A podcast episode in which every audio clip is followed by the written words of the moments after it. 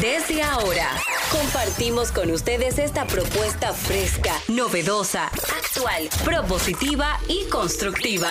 El programa donde la radio y las redes sociales se unen para darte la información más completa y diversa. Bienvenidos al mediodía con Mariotti y compañía. Al mediodía, al mediodía, al mediodía con Mariotti y compañía. Al mediodía, al mediodía, al mediodía con Mariotti y compañía. Si tú quieres disfrutar de foros alternativos y de tuiteros rankeados, este programa es tu amigo. Tu revista meridiana para el talento una vía, para radio y redes variadas y con la canción del día. Al mediodía, al mediodía, al mediodía con Mario y compañía. Al mediodía, al mediodía, al mediodía con Mario y compañía. Si tú quieres disfrutar de página para izquierda, en la calle y el hogar, por eso no te lo pierdas. Para que hablemos un poco de salud y nutrición. Vamos allí camino propio de moda y decoración. Al mediodía, al mediodía, al mediodía con Mario y compañía.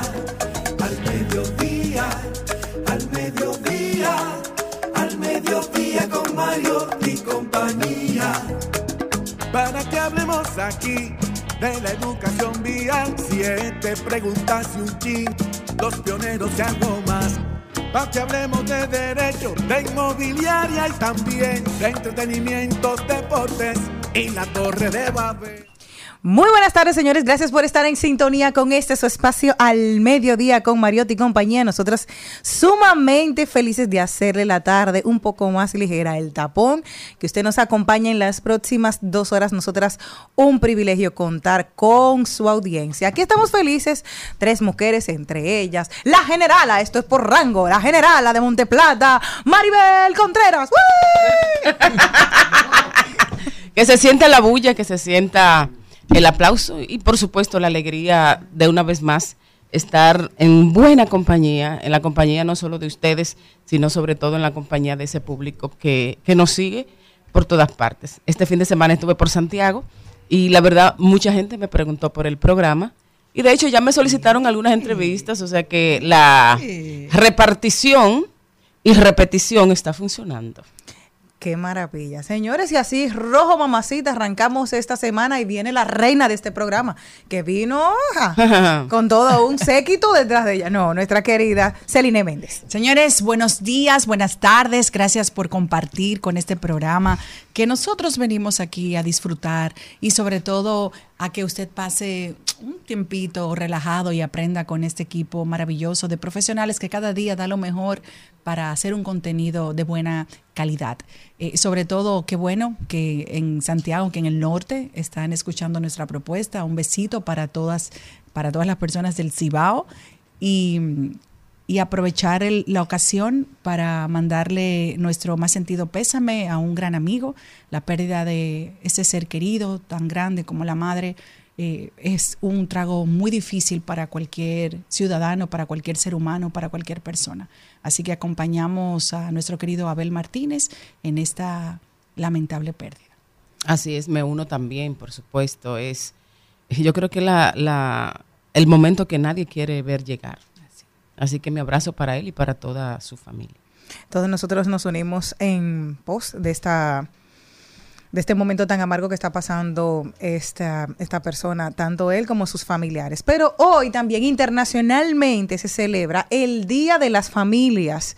Es algo muy importante, 15 de mayo de cada año, con el fin de concientizar a la población sobre el papel que tiene la familia en la educación y en la formación de los hijos desde la primera infancia, así como fomentar los lazos familiares y la unión familiar, recordar ese núcleo tan hermosamente perfecto no importa que falte alguno de los miembros, porque hay mujeres que han sacado adelante a sus hijos, hay hombres que han sacado adelante a sus hijos, eh, hay, hay abuelitas que han sacado adelante a sus hijos o sus nietos también.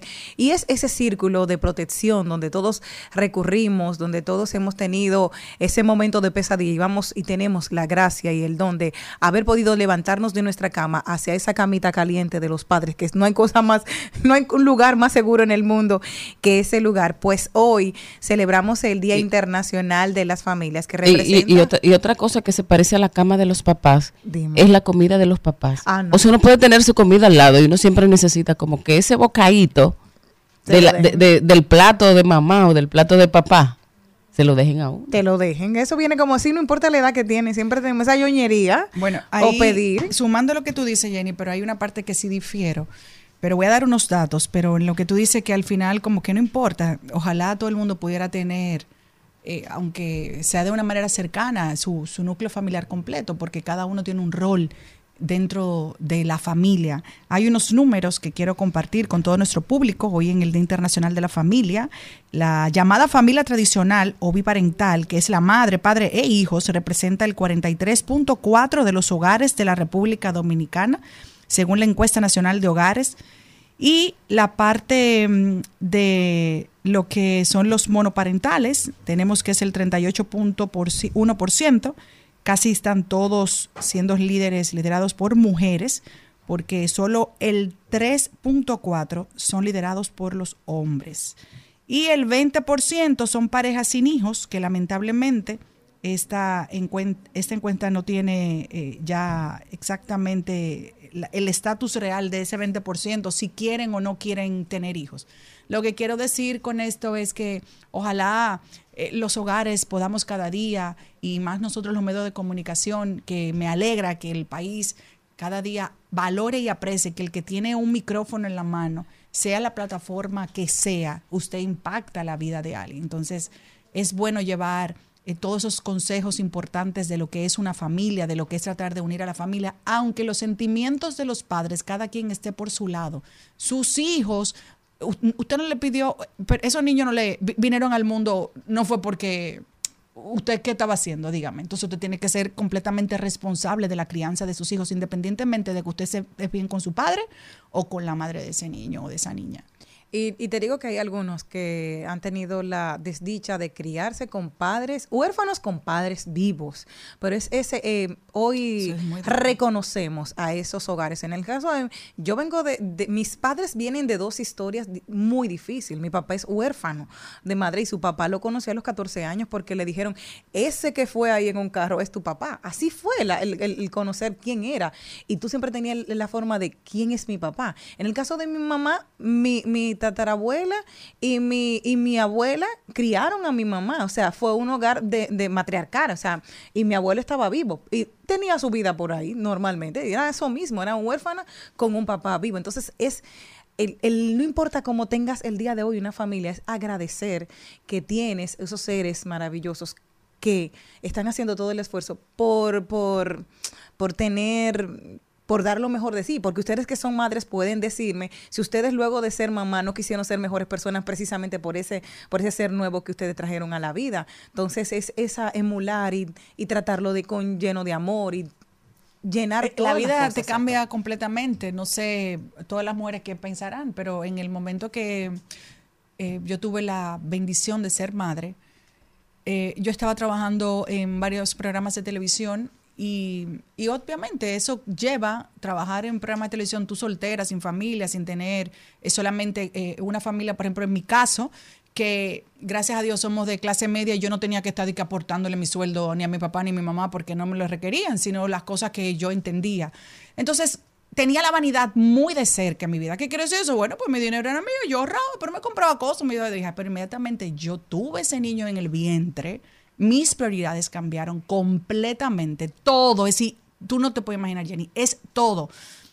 Algo tan sencillo que tú ibas a una tienda a ver ropa de mujer, cuando ya tú sabes que vas a ser mamá, tú no vas a ese tipo de tienda. Tú todo lo quieres para tu muchachito y que, que la cosita y que la ropita y que el baberito. Es, una, es algo tan lindo y como tan extraño. ¿Cómo se puede amar un ser que, que le sacan la sangre y tú lo sientes? Cuando le sacaban la sangre a ese niño chiquitico, yo lo sentía, el dolor. Sí. Una locura. Sí, sí. Bella. Pero hoy eh, felicitamos a todos los que tienen familia y aquellos niños, que hay muchos que hay muchos padres que están buscando un bebé a quien adoptar en este momento y que sí. es otra lucha también que es de años y con esa ilusión que los reciben, eh, que van a tener un niño que va a tener, que siempre tiene ese temor de me van a devolver en algún momento. No, de que puedan tener una familia, sí, eh, es hablar y transparentar estos temas. Pero hoy tenemos un contenido sumamente espectacular. Vamos a hablar de Frank Sinatra. Ay, me encanta Frank Sinatra, que tenía sus particularidades. No. Vamos a hablar de él en toda su esplendor. Tendremos hoy a Liliana Rodríguez. Señores, vaya sacando lápiz y papel, por favor, para que anoten esto.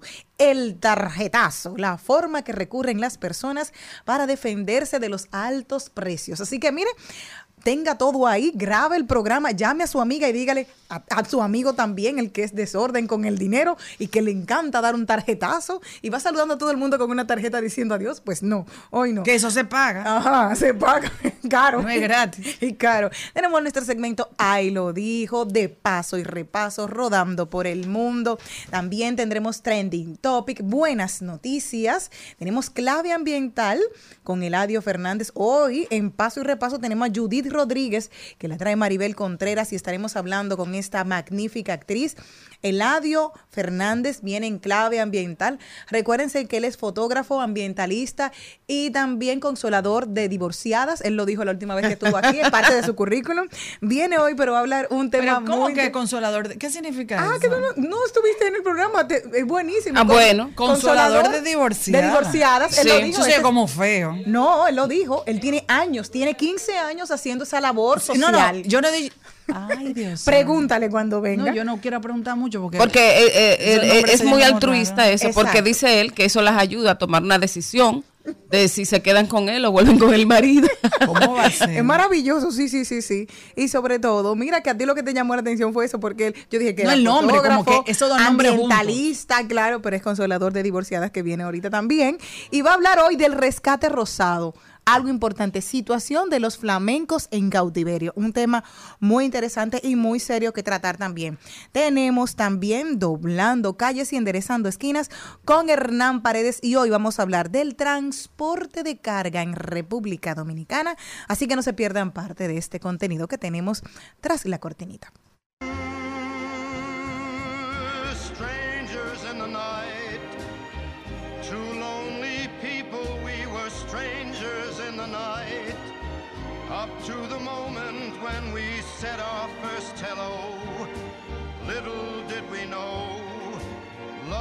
Just a glance away, a warm embracing dance away. And ever since that night, We've been together, lovers at first sight. In love forever, it turned out so right. For strangers in.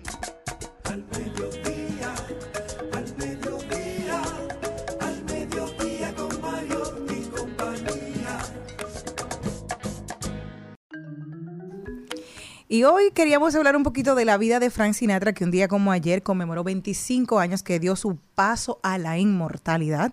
Fallecía un día como ayer. qui- 14 de, mm, de mayo. Y hoy hablamos de algunas curiosidades de este hombre maravilloso de ojos azules encantadores. Era como una serpiente, pero también tenía un temperamento un poco difícil. Decían que era mercuriano. Él era bipolar total. Podía ser una persona sumamente amable, dócil contigo, encantador y por segundo se transformaba en el ser más odioso, repudiado, desagradable y violento que la gente pudiese hablar. Él estuvimos oyendo la canción precisamente Stranger in the Night y él odiaba esa canción. Oye, estoy leyendo su canción emblemática porque fue un clásico que el 9 de julio de 1966 alcanzaba el número uno de la lista de éxitos de Billboard y él la odiaba con todo su corazón. A pesar de que el propio Sinatra la calificó como la peor que había escuchado nunca, dijo, esta canción es una pi. Imagínese lo que usted quiera, porque así era que la describía, la odiaba. Sin embargo, también fue la inspiración para El Padrino y nosotros hoy a lo largo del programa estaremos poniendo otras cancioncitas de este hombre que se hizo inmortal en todos nosotros, sobre todo porque todo el mundo quería volar hacia la luna con Fly to the Moon. Sí, claro, eh, nos enseñó a soñar, pero alguien que nos ha enseñado de verdad que las cosas se tienen que tener en la tierra, aquí es Liliana Rodríguez. Vámonos cuidando los chelitos.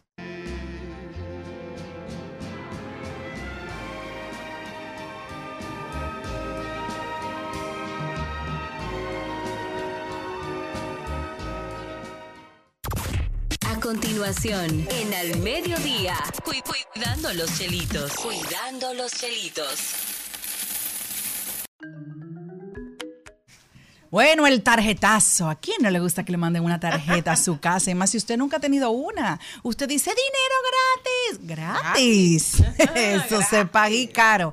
Así que para cuidar nuestros chelitos hay que llevarse de los consejitos. Vamos a darle un fuerte aplauso a nuestra querida Liliana, que siempre está aquí para Feliz- aterrizarnos. Feliz de estar siempre aquí con ustedes y realmente es un tema, sí, que, que lleva a, a mucho debate porque mucha gente lo, está, lo utiliza y quizás no tiene un pleno conocimiento de cómo utilizarlo adecuadamente.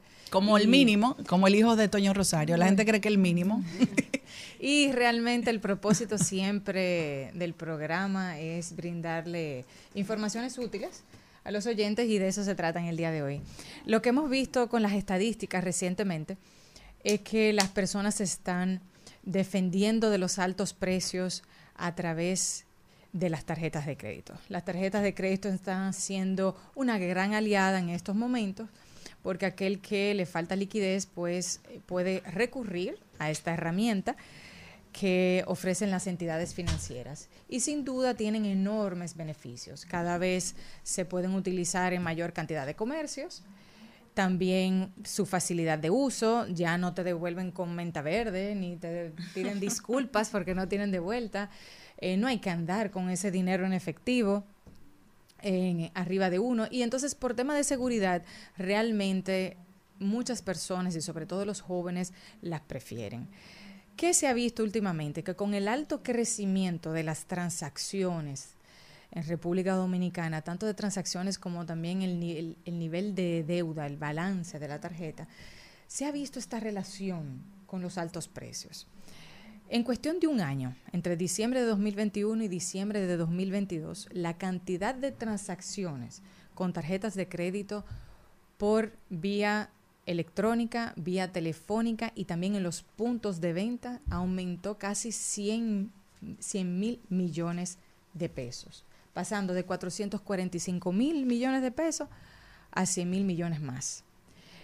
Y esto, además, entonces, si lo combinamos con el nivel, el saldo que había entre diciembre de 2021 y diciembre de 2022, este aumentó cerca de 29%.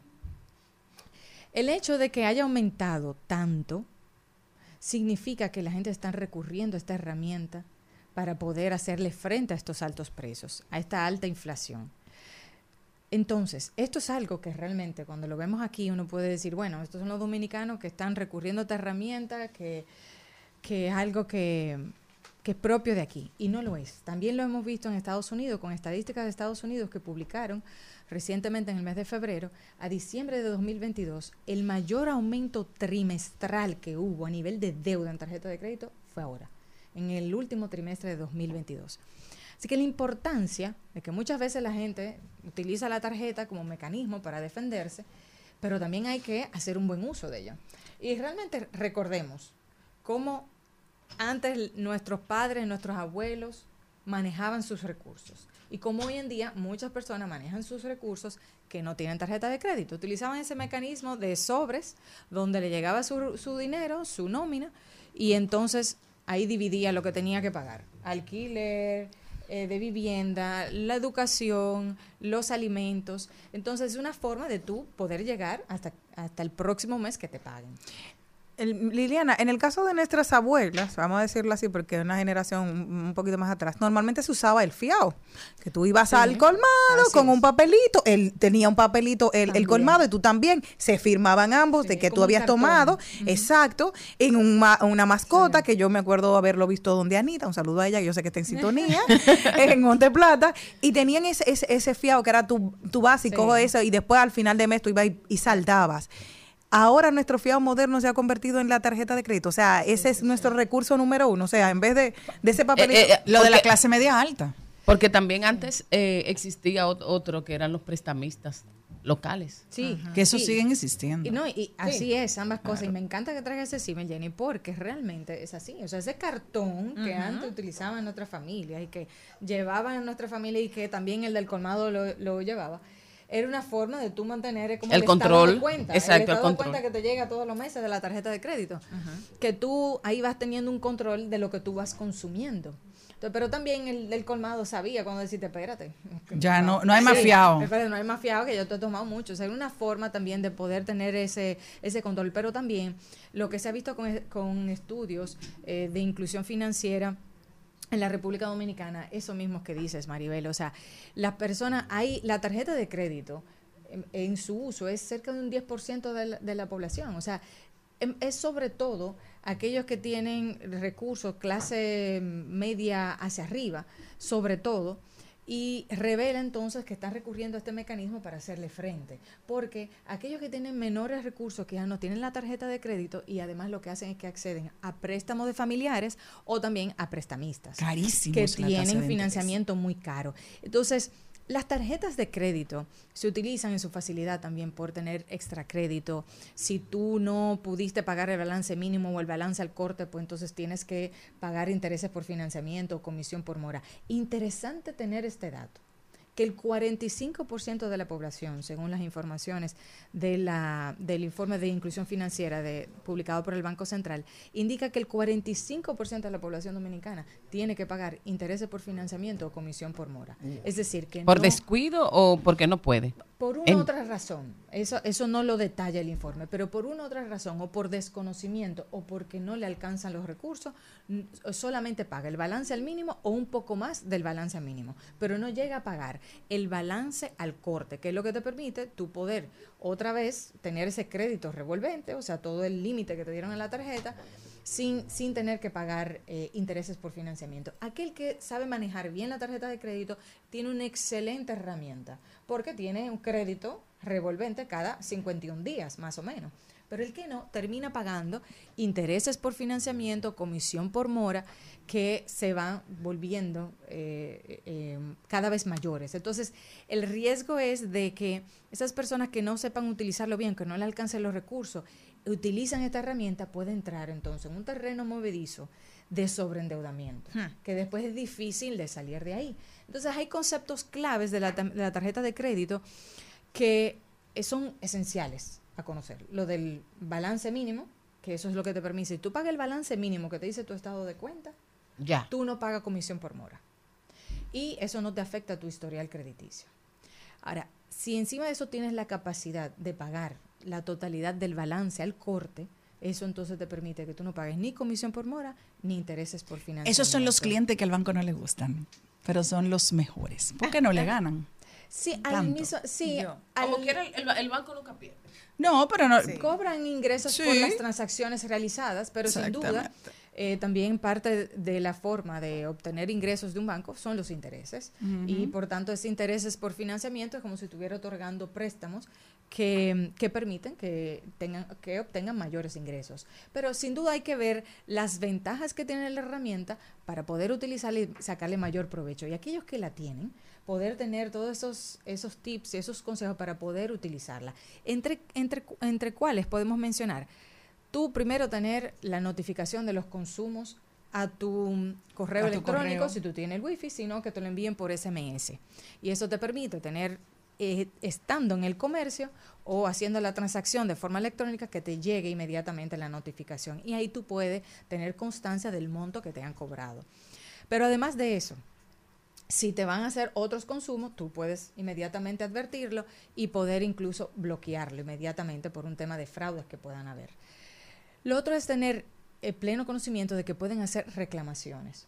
Desde que uno pierde también la tarjeta, lo ideal es decir, bueno, ya no la encuentro o me la han tomado, tengo que llamar inmediatamente o por la aplicación poder eh, bloquear la tarjeta, de forma tal a que no te cobren los consumos que siguen posterior a eso en lo que se hace la investigación. Pero además, con el tema de las tarjetas de crédito, creo que lo comentamos aquí en una ocasión, las tarjetas de crédito muchas de ellas eh, tienen las tarjetas, los, los datos nuestros en el plástico. Y en muchas ocasiones hacemos entrega de la tarjeta de manera voluntaria. A mi hermana le tuvieron hacer un, un fraude este fin de semana que ella estuvo hablando, que ella pagó en un comercio y le intentaron sacar por PayPal y también lograr, querían sacar, pagar, iban a pagar en, en- en- en la página de, de los conciertos 8 mil pesos, si le iban, pero entonces le llamaron como necesitaban la confirmación a través de su celular, por eso evitó ella el fraude, pero para que estén atentos nuestros escuchas. No, que también los bancos actualmente, por todos los fraudes que hay, si ven un consumo inusual en tu tarjeta Así y tú es. no apareces, no lo pasan. Sí. Ya los bancos se han cuidado bastante. Sí, los bancos han visto también, porque por tema de riesgo operacional, eh, que ellos han evaluado dónde también ellos están teniendo pérdidas. Porque a raíz de estos fraudes también eso genera pérdidas para las entidades financieras. Es- Pero además de eso, como un mecanismo de proteger a los usuarios. Porque si el usuario se siente que es una herramienta segura, lo va a seguir utilizando y no lo va a dejar de usar. Entonces, por ambas razones y otras más, ellos entonces han determinado cuáles son esos, esos mecanismos que permiten fortalecer esa seguridad de, ese- de esa herramienta. Ya hay en el mercado, y estuve la semana pasada en el lanzamiento, por ejemplo, de, del grupo mm, de- del banco digital Quick, que ellos tienen una tarjeta que es infoless, que no tiene información en el plástico. Y entonces, por tanto, cuando tú entregas el plástico, nadie se va a quedar con tu información, ni del número de tarjeta, ni la fecha de vencimiento, ni el código de seguridad. También bancos como BHD o Banco de Reserva tienen cuentas de pago electrónico, eh, como mío y Billet, que tienen, eh, que te permiten poder, si tú tienes celular Android, transaccionar con esas cuentas sin tener que dar ninguna, ningún documento ni ningún plástico. Entonces, cosas como estas son buenas analizarlas eh, sobre, el, sobre la tarjeta y, y entender que muchas veces nosotros decimos, bueno, di un tarjetazo porque lo hemos dicho, me lo merezco, porque me lo he ganado, porque es la forma de yo resolver. También hay formas de uno protegerse, porque la fecha de corte es importante conocerla. O sea, yo en conversaciones con, con allegados le he dicho, mira, es que muchas veces uno tiene determinado determinado monto tope que uno puede consumir en la tarjeta, que dice, bueno, yo pago tanto en efectivo, si es la educación, si yo tengo que pagar un alquiler en efectivo, transferencias, ¿no? Y lo que yo tengo destinado para la tarjeta es un consumo de 100 mil pesos. Ya cuando está cerca la fecha de corte, tú tienes que hacer un consumo que no es absolutamente urgente y puede esperar unos días, espera la fecha de corte. Porque Para- quizá por dos mil pesos te va a hacer que tú tengas que pagar intereses por financiamiento Sí, o comisión para que aproveche ese crédito. Y entonces aproveche ese crédito que te llega nuevo en esa nueva fecha de corte. No, y sobre Sí. todo que, perdón Jenny, que hay personas que tienen varias tarjetas de crédito y entienden que es una mejor herramienta pagarle a todas esas tarjetas el mínimo. Ah, ya se me llenó, voy a usar esta. Yo, desde mi, mi humilde opinión, entiendo que es un absurdo. Yo me manejo particularmente tener una tarjeta que tenga muy buen límite y tengo una tarjeta y tengo una de emergencia que ni la saco a pasear. Está trancada en mi casa por si acaso. Porque entonces cuando tú tienes muchos plásticos es una locura. Tener un autocontrol, porque todo Claro. depende, claro, así mismo como dice Celine, de tener, dependiendo de las características de la persona, de si tienes autocontrol sí o no. Déjame decir, en España, diciembre, ellos trancan la tarjeta de, de crédito y utilizan nada más la tarjeta de débito, porque saben que si andan con ella, como dice él, pueden tener mayor tentación a poder utilizarla. Y que hay mucho especial. Pero además de no tener, perdón Maribel, nada más comentar esto último de, de terminar con la idea de Celine, que de tener muchas tarjetas de crédito también, no solamente te puede estimular sobreendeudamiento, porque tú tienes la capacidad, sino que también tiene costos fijos que tú tienes que, que pagar de la Sí, pues, esas tarjeta. son gratis. emisión, al principio, cuando tú tomas una tarjeta de crédito y de renovación anualmente. Los seguros. Cobertura de seguros también, exactamente. Entonces, todos esos costos adicionales que lo hemos hablado aquí, gastos hormigas. Lo- lo- también. exactamente. Tú puedes ir recortándole, de tener una y tener otra de emergencia. Pero hay personas también que solamente tienen una y si se le clonaron o tuvieron un, un tema, utilizan la de débito. O si no, si tienen la oportunidad de tener su pareja, pues poder complementarse con la pareja. Para evitar tener esos gastos fijos que, que puedan ser innecesarios. Y aquel que no tiene control, o utilice la tarjeta de débito, que es electrónica, o si no, que no tenga. Hasta que pueda estabilizarse, Exacto. ¿no? O sea, ¿Hay, hay al- a un, un paso a paso que tú puedas decir, si usted tiene una tarjeta de crédito, usted tiene que hacer todos los meses esto? Quería esas tres recomendaciones antes de irnos. Perfecto. Pues bueno, mira, eh, dentro de un paso a paso, a irnos con tres recomendaciones. Lo primero es las notificaciones, que como, como comenté, las notificaciones de los consumos. Lo segundo, dar monitoreo constante al estado de cuenta. Y tercero, siempre actualizar su presupuesto. Porque muchas veces eh, nosotros tenemos destinado un monto X para gastar supermercado y demás, y los precios aumentan, entonces hay que hacer un ajuste al presupuesto para que ese monto de la tarjeta no supere el monto máximo que nosotros debemos utilizar.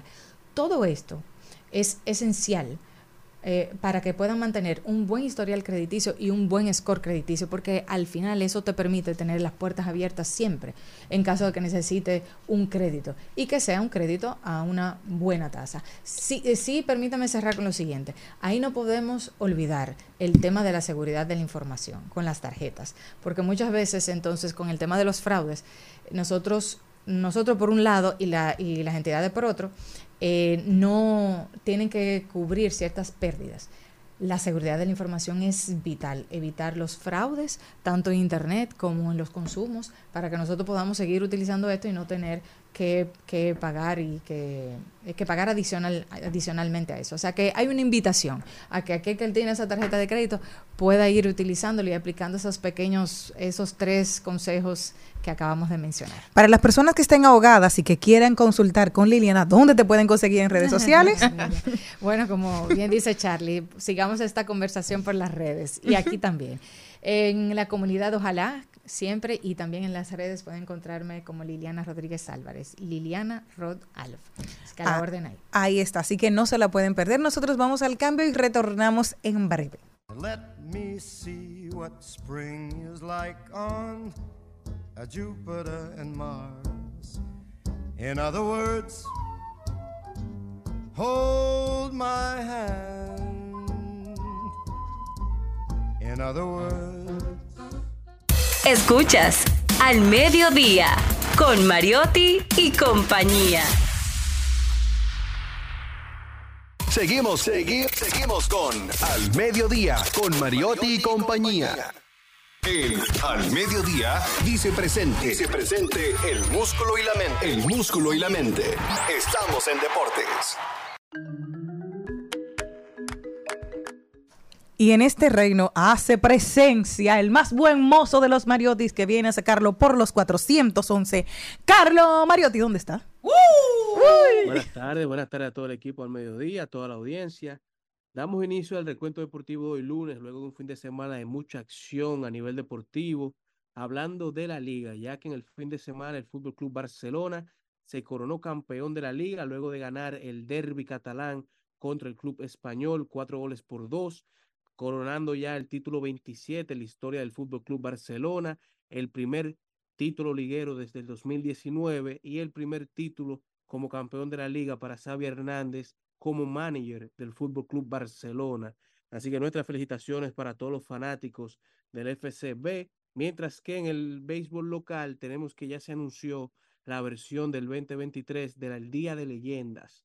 Este año este el Día de Leyendas contará con estará con- contando con sede desde Santiago en el Estadio Cibao y contará con una ampliación de un día a tres días en el programa, durando desde viernes a sábado, y culminando el domingo con el juego de estrellas, en esta ocasión entre jugadores de la Liga Invernal de Puerto Rico y la Liga del IDOM, la Liga Dominicana. O sea, tendremos un juego de todas las estrellas entre Puerto Rico y República Dominicana en esta temporada. Mientras que en la NBA, desde el viernes pudimos ver todo lo que pasó, cómo avanzaron equipos a la conferencia del este, cómo avanzaron equipos a la conferencia del oeste. Miami avanza a las finales de conferencia luego de un tremendo duelo contra los New York Knicks, 96 por 92, un partido que Miami se mantuvo siempre a la delantera, se mantuvieron empatándose y desempatándose por dos y cuatro puntos, cerrando así la serie 4-2 a favor de Miami, una serie magistral por Jimmy Butler, playoff Jimmy, mientras que Kyle Larry fue un factor determinante para ese juego 5 y juego 6, que aún Miami perdió el juego 5, vimos cómo una vez Kyle Larry se introdujo en el partido, pudieron empatar el mismo y luego en el juego 6 mantuvo, hizo la diferencia y marcó la diferencia junto a Kevin Love, que revitalizó a Miami desde que llegó al equipo. Los Ángeles Lakers cerraron también la serie en la conferencia del oeste contra los Golden State Warriors 4 a 2, una victoria bastante dominante por el equipo de Los Ángeles, que mantuvo el equipo el juego en todo momento por 10 puntos, la victoria en el juego número 6 para que el equipo avance a las semifinales de conferencia, 122 a 101, victoria en casa, 30 puntos, 9 rebotes y 9 asistencias para LeBron James, que vence a los campeones defensores que perdieron por primera vez una serie de playoffs bajo el mandato de Steve Kirk. LeBron James que ha ganado 41 series de playoffs, la mayor cantidad en la historia de la NBA. Y luego de 19 temporadas, el ícono veterano de los Golden State Warriors, Andre Iguadala, anunció su retiro del baloncesto, el cuatro veces campeón de la NBA, el MVP de las finales de 2015, con siete apariciones en finales de la NBA, una elección al All-Star All -Star de la NBA, dos veces del equipo toda defensa y una medalla olímpica de oro. Anunció su retiro luego de haber terminado esta temporada. Mientras que los Lakers, que al inicio de temporada contaban con un 0.3% de chance en llegar a los playoffs, porque iniciaron la temporada con dos victorias y diez derrotas, rompieron ese esquema y han logrado avanzar a la semifinal de conferencia, mientras que Boston logró vencer a Filadelfia en el juego 7, un juego 7 de mucha acción por parte de Boston, que avanza a las finales del Este con una victoria 112 a 88, un dominio total por el equipo, un dominio total por Jason Tatum, que hizo historia con 51 puntos, la mayor cantidad de puntos anotados por un jugador en un juego 7 en la historia. Tatum que ahora se une a Jerry West, el logo, a Tim Duncan y a Giannis Atentocumpo como el cuarto jugador en la historia con 40 puntos, 10, 10 rebotes y 5 asistencias o más en un juego 7 de playoff de la NBA. Joel Embiid, que es el MVP de la temporada, terminó con 15 puntos, no apto para un jugador electo como el MVP en un juego 7 en donde el que gana avanza y el que pierde se va para su casa. Y James Harden que terminó con 9 puntos luego de haber tenido dos buenos juegos al inicio de la serie. Terminaron bastante mal, pero nuestras felicitaciones para el dominicano Al Horford que se encargó de limitar a Embiid a tirar solamente 3 de 16 desde el campo, lo que nos deja el panorama para las semifinales del este y el oeste bastante parecido al del 2020. Tenemos que Denver se está enfrentando a Los Ángeles Lakers, Miami se medirá contra Boston, tres años después de esa semifinal eh, de celebrada en la burbuja debido al COVID. Tenemos las mismas semifinales ahora en el 2023. ¿Quiénes avanzan? No sabemos. Se repetirá la historia. Los Ángeles y Miami avanzarán para las finales de la NBA o Denver y Boston completarán la revancha y serán ellos los que avancen a estas finales del 2023. Muchísimas gracias por ese recuento deportivo tan interesante para este A nosotros nos encantan los deportistas, los deportes no tanto. Ay,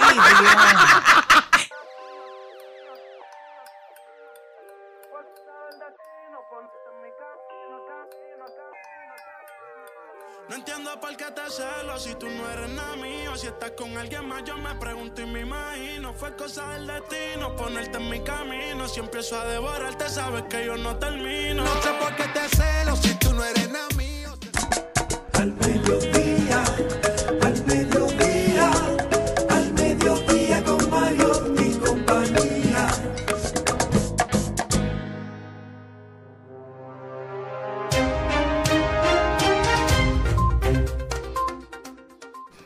Y arrancamos este rodando por el mundo, señores. Yo me voy para Nueva York y es que la inteligencia artificial ya comenzó a transformar el mundo de los audiolibros con la capacidad de generar locuciones fluidas sin utilizar un narrador humano. Una novedad que preocupa a los profesionales de la voz. Tanya Evi lleva 20 años dando voz a los textos a tiempo completo. En los últimos seis meses, sus pedidos se han reducido a la mitad y la actividad de muchos de, los, de sus colegas también ha mermado parece lógico que la inteligencia artificial nos esté afectando. Dice, creo que es el plan para el futuro, reemplazar a trabajadores y reducir costos. No hay sello para identificar la AI o inteligencia artificial, pero según varios profesionales del sector ya circulan en el mercado miles de audiolibros concebidos a partir de bancos de datos vocales. ¿Para dónde se van ustedes? Bueno, yo me voy para los Estados Unidos. Bueno, no sé si me voy para los Estados Unidos o me voy para Colombia. Y es eh, el, un relato desgarrador de uno de los migrantes que tuvo la experiencia de, haber sido recibido y deportado eh, con su familia desde los Estados Unidos. Eh, cuenta él, como la mayoría de las personas que emigran, que siempre tienen esa falsa idea de que llegar a, a los Estados Unidos es llegar al paraíso y que van a recibir un, un trato, ¿verdad? Un trato afable, amable, educado, que van a encontrar dinero por todas las partes, eh, como, como hojas cayendo de las matas, que los policías de, migración van a ser distintos a los que conocen de sus espacios eh, naturales en Latinoamérica y realmente no es nada, nada fácil. Un, un super una super situación que ha afectado a, muchas personas en toda Latinoamérica, especialmente Centroamérica y hasta de aquí, eh, eh, se han ido por allí. Ellos entraron, el cuenta Felipe que él y su esposa y sus dos hijos pequeños eran la familia número 48 en la fila para cruzar la frontera de Estados Unidos. Ellos entraron el pasado 30 de abril desde el norte de México, unos días después de salir de su natal Colombia, en un intento por ponerse a salvo de las amenazas de grupos delincuenciales locales en la zona del eje cafetero. Con ellos también viajaba el hermano menor de Felipe. Todos arribaron a México como turistas a través de Cancún y de ahí iniciaron una travesía hasta llegar a Juárez con el fin de conseguir el sueño americano. Pero se encontraron con la política migratoria estadounidense que se ha endurecido con normas como el título 42 que llegó a su final ya el 11 de mayo.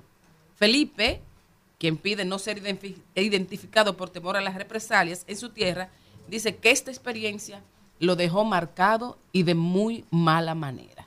Hay una, una situación eh, económica y política difícil en todas estas áreas que también incluye a los Estados Unidos.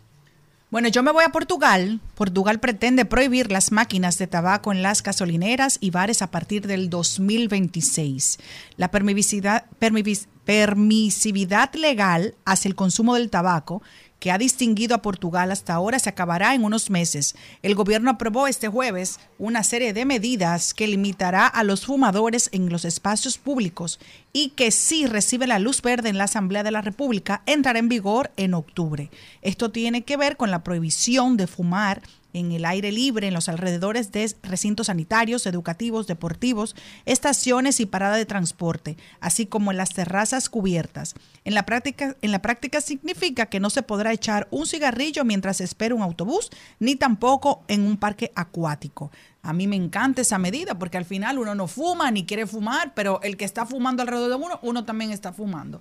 Ojalá esto llegara a la República Dominicana también, sería muy feliz. Porque hay muchos establecimientos cerrados que actualmente como no tenían ante la prohibición del tabaco electrónico, hay mucha gente que no huele y vienen a, a estarte contaminando el ambiente también. Yo estoy totalmente de acuerdo con eso, porque si usted ha decidido en su vida no fumar, el otro no tiene por qué introducirte en ese mundo del tabaquismo, aunque se aunque huela y esté muy chulo. No.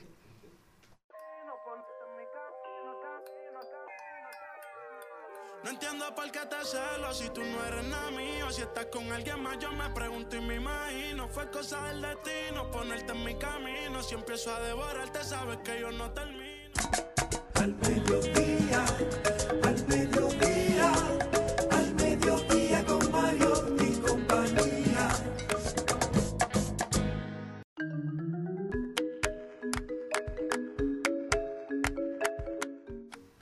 Bueno, ayer quiero hacerle un comentario de, de una de algo que me ocurrió, que me imagino que muchas personas de vez en cuando tal vez le, ha podido pasar a alguien, a usted o a alguien cercano. Estaba en mi casa y de repente tuve una caída simple de una escalera, el último peldaño lo volé y me caí.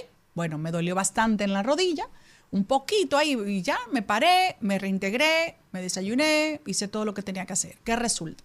Cuando regreso, eso fue en Jarabacoa, a la ciudad, casi 40 minutos antes de llegar, sé exactamente la hora, porque yo manejo con Waze por el transpo- por el, para ver el, de qué parte puedo entrar a la ciudad por los tapones.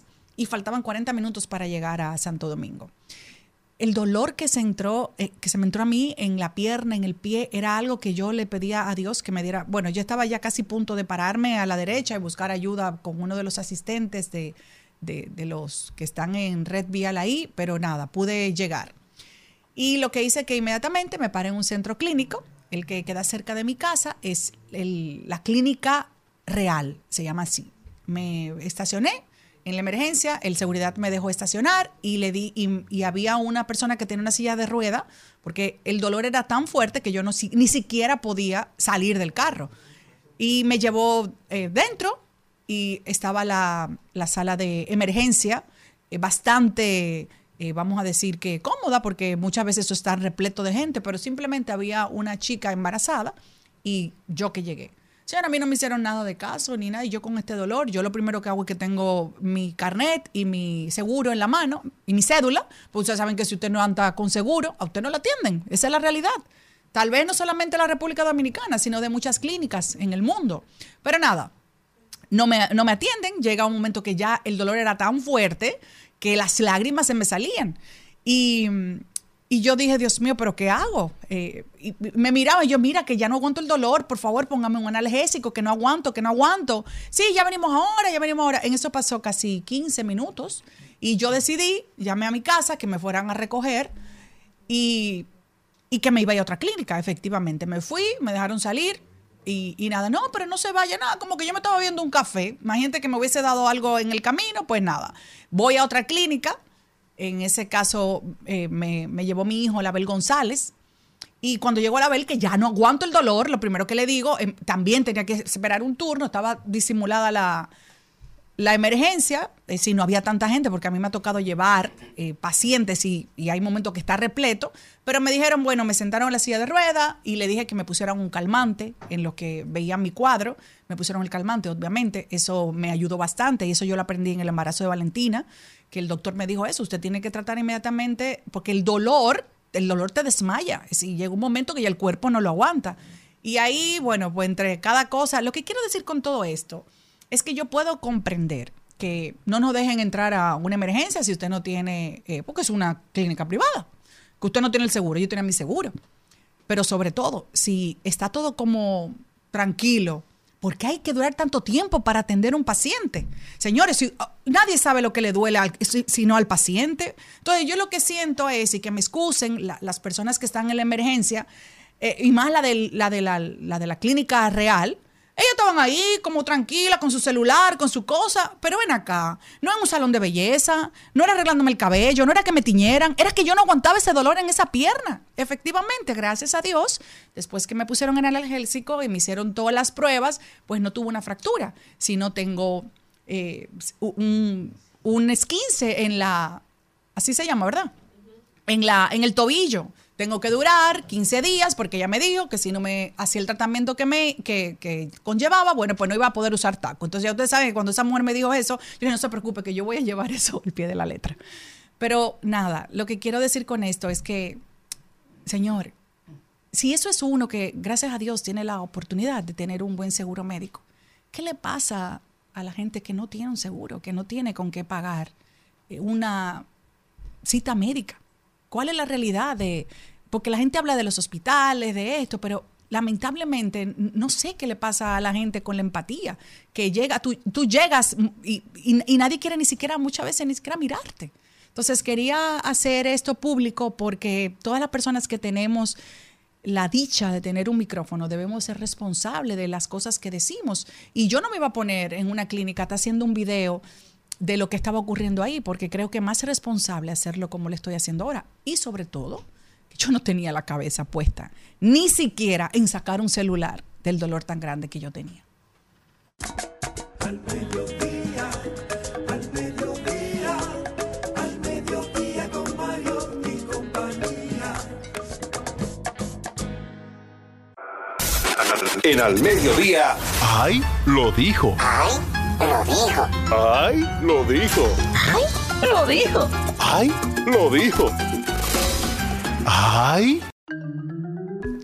Y Notas Caídas fue que lo dijo y me encantó y quise venir a compartirlo con ustedes. Dice, cuando dicen viene algo mejor, no siempre es otra persona. También es estabilidad contigo mismo o misma, amor propio, buenos momentos, proyectos, madurez emocional y sobre todo paz mental. ¿Qué les parece? Que es muy real, pero la gente muchas veces entiende que de una vez que le va a llegar otra pareja y usted necesita desintoxicarse.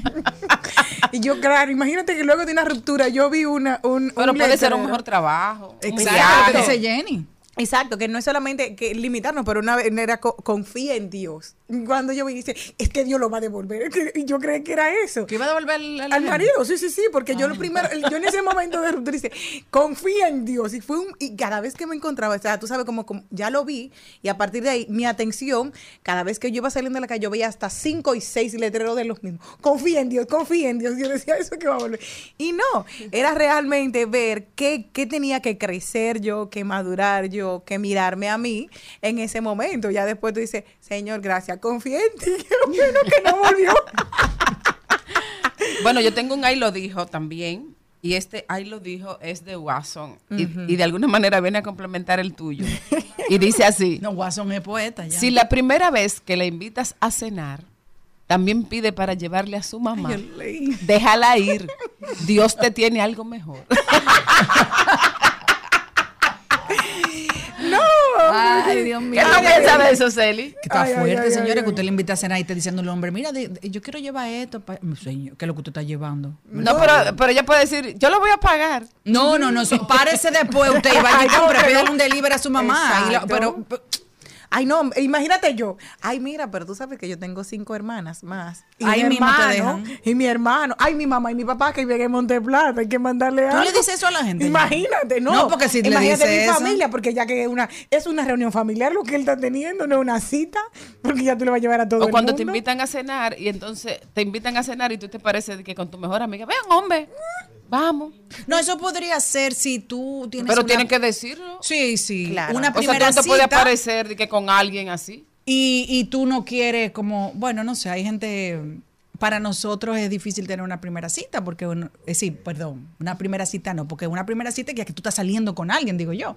Tal vez una salida para conocer a alguien, para ver si puede ser un pretendiente. Así Exacto. sería lo Ah, correcto. sí, sí. Si nosotros salimos con alguien para eso, pues ya, y si alguien te ve en la calle, de una vez usted sabe que es el- van a decir que es el novio suyo. Entonces es más difícil. Entonces, es contraproducente que esa primera salida tú le digas al hombre, ven para mi casa. Claro, Eh, imposible. Sí, eso también es malo. Por- entonces, ¿cómo que uno conoce a alguien? Bueno, mi ¿A amor, dónde? yo Bueno, no yo sé. no sé. Es difícil porque- pero les tengo, les tengo, te- no, tengo no, como- no, no, no, Tengo ese- como cuatro años buscando cuál es el espacio para conocerlo. No, no, no. Les tengo al último para que ustedes gocen muchísimo, porque nos vamos a reír con esta. Y es que ustedes saben que me encanta mucho la cuenta parodia de la herma- de la de la Para mí pastora que tú eres que maneja la cuenta. No, pero me encantaría, se parece mucho a mí, ¿eh? me ¿Verdad que- encanta. Oye esto. Hermana, cuando un hombre te pida foto, mándale la del refrigerador vacío y verás cómo deja de seguir pidiendo. Bendiciones. Singing my life softly with her song, killing me softly with her song, telling my whole life with her words, killing me softly with her song.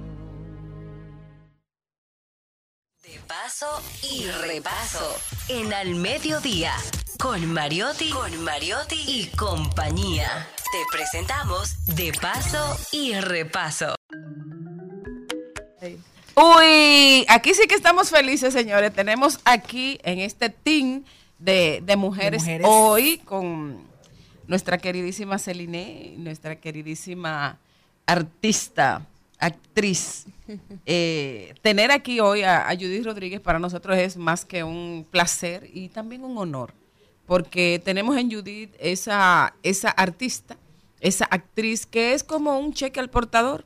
Todo el mundo, o sea, llegar al nivel de que la gente piensa, si Judith está en una obra, hay que verla. Si Judith está en una película, Es exitosa. hay que verla. Y todo el mundo está seguro de que vas a tener una gran actuación. Y eres muy joven para, para haber alcanzado ya esos niveles tan altos de estima del público, de la crítica. Y también, como no decirlo, de los directores, que es lo más importante porque hay que facturar. Eso. Vamos a darle la bienvenida a Judith. Hay que facturar para que esa nevera no te vacía cuando te pidan fotos. ¿Te han pedido fotos, Judy, a ti?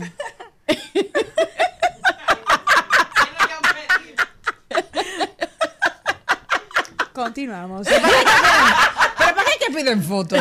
Por freco que son. Concha. Bueno, Claro. al menos a ti no te lo mandaron como a mí.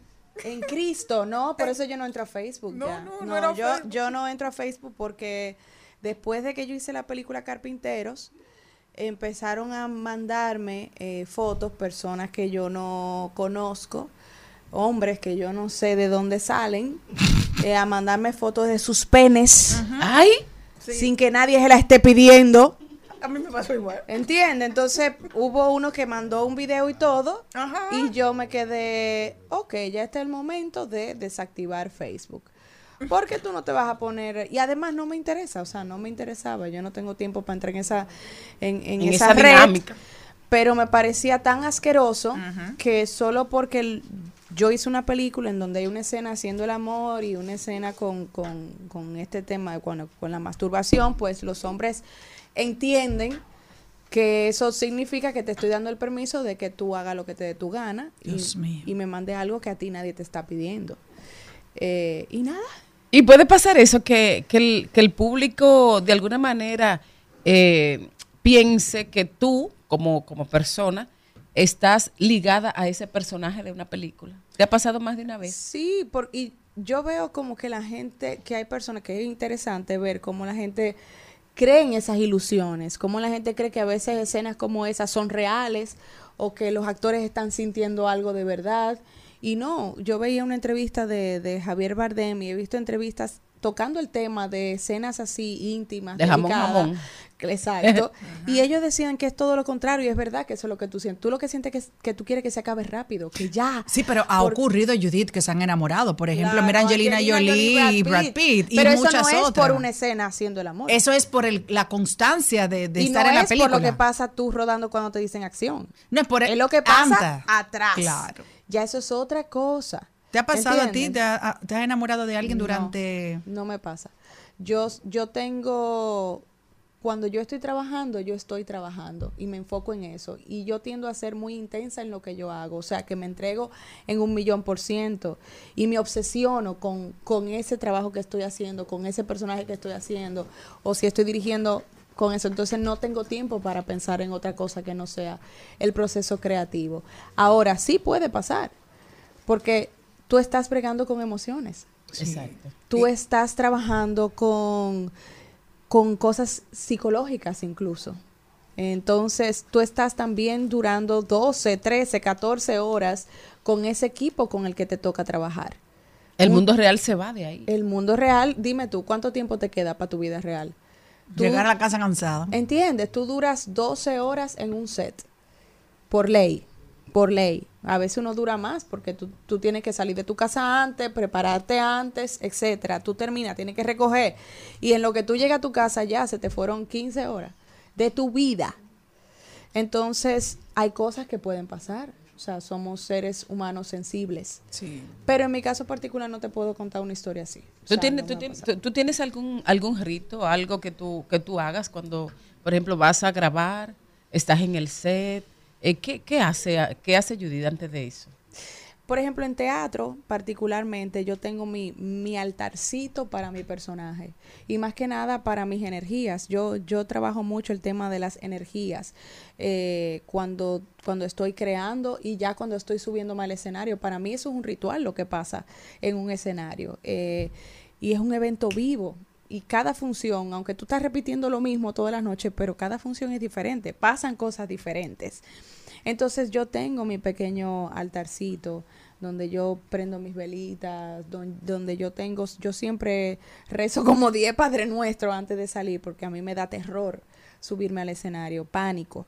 ¿Cómo? ¿En serio? Sí, pánico. Pánico, pánico de ¿Y que en qué me- momento se te va ese pánico? No, cuando arrancas. Cuando empieza la Sí. obra.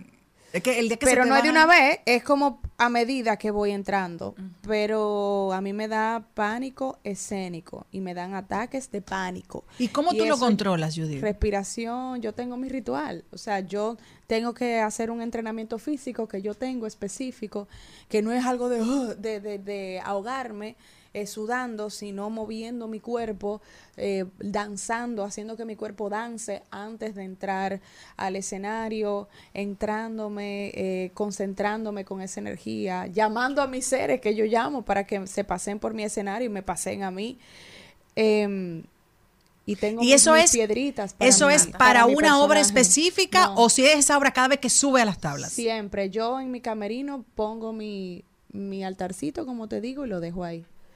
Y lo dejo ahí hasta que se acaba. Hasta que se acaba ese montaje, recojo y se acabó, ¿entiendes? Y cierro. Y tengo a mi abuela conmigo, y tengo a mi mamá conmigo, y tengo a mi hija conmigo. O sea, mis tres pilares. Y eso es lo que yo llevo conmigo. Porque para mí, en mi mente, yo lo que siento es que voy a la guerra cuando me subo a un escenario. wow. De verdad, es a ese nivel. Yo admiro a la gente que puede hacer coro antes de entrar al escenario, que puede estar relajado. A mí no me pasa eso. Eh, por eso yo hago cada vez menos teatro. Porque para mí es, es como un proceso duro. A salir, yo duré cuatro años sin hacer teatro. Yo escuché a un productor Y volví hace, con la mujer puerca. hace pocos días, mira qué coincidencia que te iba a ver hoy, que decía que contratarte a ti era ir a lo seguro, como decía Maribel, pero no solamente la parte de la facturación, sino de tú como productor estar relajado, porque aquí hay muchas actrices buenas, pero son muy indisciplinadas. Entonces, tú... No sé. No, yo no voy a hablar de las otras, eh, lo que oí, pero sin embargo mencionó tu nombre como una de las figuras que uno va descansado, decía Wow, él. ¿y quién es- No, quién no es? te Tú puedo- me lo dices al No, final. no, no, no. y me llenó de mucha satisfacción y yo, wow, qué, Qué chulo. Y mira, te, te estoy viendo ahora. Eso fue la semana pasada. Sí, lo que pasa es que yo me lo, me lo tomo muy en serio. ¿Tú entiendes? Yo lo que trato es de no entrar eso a mi casa. Trato de dividir, de dejarlo en la puerta de mi casa. Hay cosas que me superan y tengo que sentarme en mi casa y hablar con mi hija, que ya este año cumple nueve años, con mi esposo. Mira, este proceso me está llevando por aquí. Necesito un break, por ejemplo. En algunos procesos me pasa eso. O sin querer, hay cosas que son demasiado intensas, demasiado fuertes, y por más que tú no quieras, no es que tú te quedas con el personaje, pero tú te quedas con una energía. Si tú estás haciendo un, un personaje que está depresivo, vamos a hacer un ejemplo, y tú te pasas las 12 horas de tu día o las 8 horas de ensayo con esa energía, ese loop de que no, la energía va bajita, estoy vib- vibrando bajito porque esta mujer está en una depresión al borde, ¿cómo tú crees que tú vas a llegar a tu casa? Mm, lista. Tú estás engañando tu cerebro y tu cerebro está desarrollando un piolín para que eso salga de verdad. Digo, por lo menos en mí pasa eso. Eh, Por hay- eso te digo que a la guerra que yo voy. y Hay- es bello, pero también puede ser un, tormento. Y drenante, te Claro, drena mucho. Puede ser un tormento. Yo leí algo bellísimo de la exposición de Iván Tobar, no sé si ustedes fueron, Sí, sí, fui. espectacular. Y él dice, no hay luz sin oscuridad. Para uno poder ver la luz, hay que ver la oscuridad. Todo el mundo quiere la genialidad. Todo el mundo quiere que Maribel sea la mejor periodista, que Celine sea la mejor comunicadora. Todo el mundo quiere eso. Pero hay una locura detrás de eso. Ah, hay demonios detrás de eso. Hay cruces detrás de eso. Un gran éxito trae una gran Y responsabilidad. una gran persecución. Ajá. Entonces, ¿tú quieres mi genialidad? Ok. ¿Tú estás dispuesta a soportar mi locura? ¿Entiendes? Claro. Y eso, para los maridos, bueno que lo sepan, Claro, porque tú quieres una mujer espectacular, pero entonces estás dispuesto también a ver lo que hay detrás de ese Como le pasó a. Marilyn Monroe, todos la querían y cuando la tenían querían cambiarla. Bueno, eh, yo, yo eh, Eso es más complejo, lo de Marilyn. Pero es por ahí, ¿no? O sea, Exacto. yo, yo no le hago la vida imposible a nadie, como hay algunos actores por sus procesos. Eh, hay, hay cuentos fuertísimos. Eh, sí, espera, espera. Como los concursos de la belleza. Igual. Ah, No yo no sabía que pasaba ya en los concursos que te, romp- te rompen la- los trajes, eh, la ropa, los zapatos. Ah, yo no sabía. Sí, eso pasa. No, Y no, eso- no. Bueno, yo. ¿A no. ustedes les ocurre eso en el teatro? De que le A mí hacen. no me ha pasado. Pero pasa. Puede pasar. Ay, Dios. Eh, yo quería eh, referir, eh, Jenny, antes de que, de que entres, hablando de esa responsabilidad, de ese alto sentido de la responsabilidad que tú tienes, recordé una frase de Cantinflas. Cantinflas decía, a pesar de, de su genialidad y de todos sus años de carrera, él decía que él también sentía mucho miedo escénico Terror. y que el día que él no sintiera eso significaba que ya él no respetaba su trabajo y que no respetaba al público. Entonces hay ahí una mezcla que, que la gente piensa que cuando uno tiene miedo o tiene presión, yo por ejemplo, cada vez que me voy a poner en un micrófono, tiemblo. Y esos cinco minutos antes y esos diez segundos antes, a veces me sube como un calor y yo, búsqueme agua, tengo que tomar agua para ¿Tú sabes poder tomar el, Olga Bucarelli. Yo estaba en una función de a 250 el Cuba Libre eh, y Olga, yo estaba teniendo un pequeño ataque de pánico. Y Olga me agarró. Olga fue mi maestra en la, en la Escuela de Arte Dramático. Y ella me dijo, tú no estás mal. Si tú no estuvieras sintiendo eso, eso quiere decir que tú no estuvieras respetando tu oficio. Yo lo siento también. Lo que pasa es que yo estoy en otra edad, pero yo siento ese mismo terror que tú. Tú no estás mal. Y yo siempre le digo a mis estudiantes, todo ese miedo, úsenlo a su favor. Que esa sea la gasolina para, impu- para impulsarte a tú hacerlo Mejor. cada vez mejor. A tú llegar más allá. Y no es mejor que el otro, es mejor que tú. Esa es tu peor misma. competencia, tú mismo. Yo soy mi, mira, yo soy mi peor crítica. A mí las críticas de nadie me hacen nada porque yo ya hace rato me di 10 latigazos. Pero tú no crees que también eso es muy cruel. No, yo lo estoy trabajando eso. Eso no es sano. Sí, porque ah, pero no voluntario tampoco. No, lo em- sé. eso, no porque es hay- voluntario. tú solamente ver las cosas que a ti no te gustan, pero ¿por qué también no te paras y dice Judith, me- ya tú acabas de decir que lo está tratando, pero le pasa a muchos profesionales que solamente ven lo que no le gusta, pero hiciste esto bien, Pero te manejaste de esta manera perfecto. Es, es como, yo lo veo de- como algo en que hay que entrar en balanza, porque ser así me ha permitido mantener los pies en la tierra y no creerme la película. Todo esto, película, luce, aplauso, esto es pasajero, ¿me entiendes? Si yo me creo esta película, voy a sufrir el triple. Entonces, es encontrar un balance, encontrar un balance en donde tú puedas abrazar que tú eres buena, que tú lo, lo, lo que tienes te lo mereces, pero que tampoco te, te- te sea una venda para tus ojos para no ver que hay que seguir trabajando. Y cada proyecto es como empezar de cero. Es así. Y más en la actuación. Si en la actuación tú llegaste con tu ego de que ya lo tienes y ya te lo creíste, tú no vas a encontrar esa verdad en, en el repentismo, en como si esta fuera la primera vez que tú estás actuando. Y el que está en que parezca que tú eres eso, ¿entiendes? No que tú te lo aprendiste, sino que tú lo estás viviendo por primera vez. ¿Qué tú haces para elegir un papel? Gracias, Elini. Ay, perdón. Yo tengo media hora. Me sentí, Yo no- yo no me sentí que yo estaba con ella en mi, en mi programa, Sí, perdón. Ya, echa esa pregunta para me atrás. Pero claro, hay que ya, llevar- Ya, no, Dale, porque Jenny, no quiero, no quiero, no quiero, no quiero pisar mis compañeras, claro. ¿Qué tú haces? Malena, yo no quiero llevar la, la gente de aquí directamente porque tú no digas que te lo estoy robando, pero me la voy a llevar a entrevistar. En el, en el- Somos pocos, mi amor. Sí. En el caso de Mariposas de Acero, me encantó tu papel, lo disfruté muchísimo de ¿Pero cuál? ¿El de Tomasina, Sina? Tomasina, y me conmovió el detrás de cámara que tuvieron como alguien que eso, ese, ese encuentro entre ustedes. Ay, sí. ¿Cómo fue para ti conocer a esta mujer, encarnarla, que ella te viera y que te, y que te valorara como lo hizo? Porque Pero, para mí, a mí me emocionó. Ah, sumándole lo que tú le preguntaste, ella dijo cuál. Es decir, que hiciste varios. Dos, ella hizo dos No, papeles. Exacto, para que hable. no, yo hice una monja. Exacto. Yo hice eh, a Sagrario. Eran Ah. ¿verdad? Sí, sí, sí, sí. Yo hice un- la secretaria, fueron Sí. varios. Tomasina, es mi personaje central dentro del musical. Pero, wow, no sé. Y que yo vi, lo vi detrás de cámara, eso me emocionó. Cuéntame No, cómo yo fue. quedé en shock en ese momento. Cuando ella llegó, ya yo la había conocido a ella porque yo la conseguí su número para hacerle una entrevista, pedirle el permiso de que de que me, que me diera su bendición de yo interpretarla, pero yo quería hacerlo bien. Yo quería, yo no sabía que ella estaba eh, con nosotros, viva, y cuando yo me enteré de eso, para mí era como que yo iba a conocer a una reina. Y esa mujer me inmediatamente me abrió la puerta, me dijo, esta es tu casa, Judy. Y nosotras nos hemos quedado conectadas como si nos conocemos de otra vida. Tenemos un montón de cosas en común que yo a veces ni me lo creo. Yo tengo un cuestionario que yo lleno, eh, un cuestionario para los personajes que yo lleno. Y con Sina, o sea, yo, yo nunca había tenido la experiencia de poder llenar un cuestionario con la persona viva a quien yo voy a interpretar. ¿Tú me entiendes? Y sentarme con Sina a conocer más de lleno su historia, a saber todas las cosas que no están en los libros de historia de nuestro país y es lamentable. Es lamentable saber que Tomasina Cabral no está en nuestros libros de historia.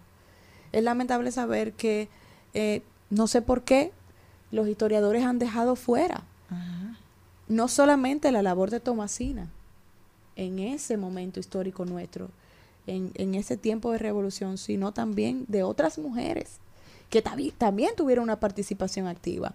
Entonces yo verla ahí, yo, yo solté todo, yo me rajé a llorar.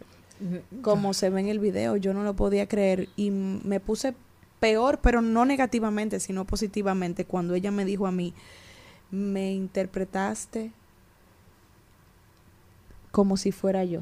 Qué guay, Y ella fue. me lo repite a cada rato, Judith, tú fuiste yo, Ujú. tú fuiste yo, esa soy yo. Y ella me decía, yo no lo podía creer. Yo te veía ahí, yo no lo podía creer.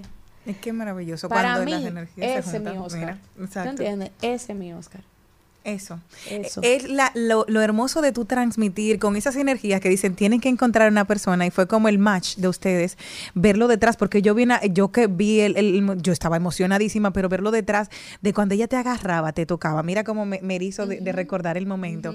Fue tan emotivo para mí, yo dije, imagínate para Judith, y qué bueno tener la oportunidad de preguntarte ya yo de no podía parar de llorar. Yo tenía una vergüenza después. no, ella, no, ¿por qué? No, no, no. sí, porque- no, es porque- maravilloso. Porque no me podía, man- no me podía controlar. Es lo O que te sea, hace lindo, eso es lo que te hace humano, es lo que te hace hermoso, es lo que te hace un corazón latiendo junto a otro. Mariposa de acero vuelve, háblame de eso. Sí, Mariposa de Acero vuelve ahora. Tenemos función en el Teatro Nacional, en la Sala Grande, el 29 y 30 de junio y el 1 y 2 de julio.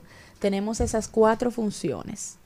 Así que yo espero que la gente vaya porque este es un espectáculo realmente memorable y más de este tema en específico, que es un tema tan importante para la República Dominicana.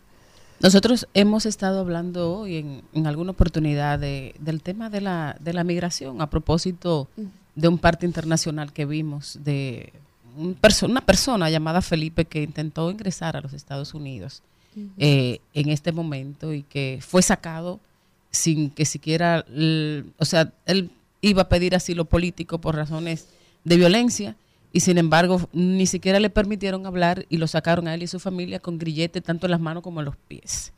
Y, y- y traigo eso a colación a propósito de la película, Sí. de la película Pies en la Arena y a propósito de Toña, tu personaje. Sí, es increíble, este tema es un tema tan complejo, ¿no? Eh, para mí esta película me puso en contacto con, con algo que nosotros vemos en las noticias constantemente, pero el ciudadano común de a pie como que no, no, no investiga más allá. Yo conozco lo que pasa, ¿no? Los viajes en Yola, ahora la otra vuelta, ¿no?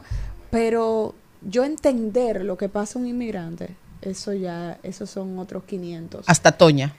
Hasta Toña, hasta que me llegó este proyecto. Yo creo que yo soy muy bendecida y tengo mucha suerte porque me llegan proyectos que me interesan como ser humano, ¿tú entiendes? Y que me ayudan de alguna forma, como yo siento como que nosotros debemos tener cierta responsabilidad social.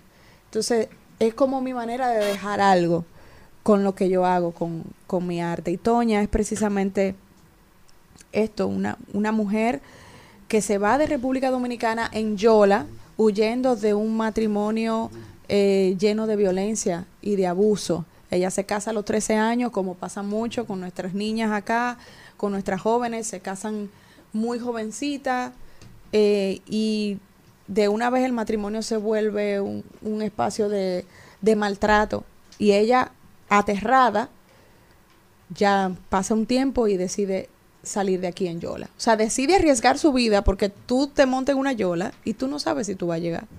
O sea, tú no sabes qué te va a pasar. Tú no sabes si te van a devolver de una. Entonces, ella lo hace porque para ella no hay ninguna otra salida. Y llega a Puerto Rico, logra quedarse, pero allá suceden ciertas cosas que, que le complican el viaje. Pero bueno, tienen que ver la película porque no puedo dar muchos detalles. Esta historia es buenísima porque no nada más muestra la historia de Toña, sino que también muestra la historia de Gregorio, que es también un inmigra- inmigrante cubano. Entonces están como la unión de las tres islas, Cuba, Puerto Rico y República Dominicana, para contar una historia de inmigrantes que no, es na- que no nada más le pertenece al Caribe, hay inmigrantes en toda parte del mundo. La, la- Y- la- la historia de la humanidad es la historia de las migraciones. Exacto. O sea, todo el mundo está buscando escapar, todo el mundo está buscando encontrar en otro espacio lo que anhela, lo que sueña. Nadie se va porque está todo bien. exactamente, exactamente. Y, y- o y- sea, yo estoy bien en mi casa, tengo trabajo, tengo éxito, tengo acceso a todo, a salud, a, a- a una salud estable, a seguridad, a una buena educación. ¿Por qué yo me voy a ir? Al menos que sea por amor y te cases, Es ¿verdad? otra Ya, cosa. exacto. Pero que sí, también sí. tiene sus bemoles. Sí. Gracias. Pero nadie se va cuando todo está bien. La gente se va huyendo a la incertidumbre, al terror de no saber qué va a pasar, cómo va a alimentar sus hijos mañana o cómo va esta persona a realizarse como ser humano, porque vinimos a este mundo a realizarnos como seres humanos, a, a ser felices, a estar bien. ¿Cuál es el sentido de la vida? Si todos nos vamos a morir al final. Que nuestro tránsito aquí uno pueda realizarse como ser humano de alguna forma u otra, creo yo. Y, y, y, y, por ejemplo, en el caso tuyo, Judith, eh, eres una persona muy que te, ha- que te has estado realizando cada vez más como ser humano y como también como profesional, Eh, como productora, como directora, como actriz, como cantante. ¿Cómo va ese proyecto? Vamos bien. eh, voy a lanzar en esta semana un, un video experimental con las letras de mi canción nueva que se llama Todo estará bien.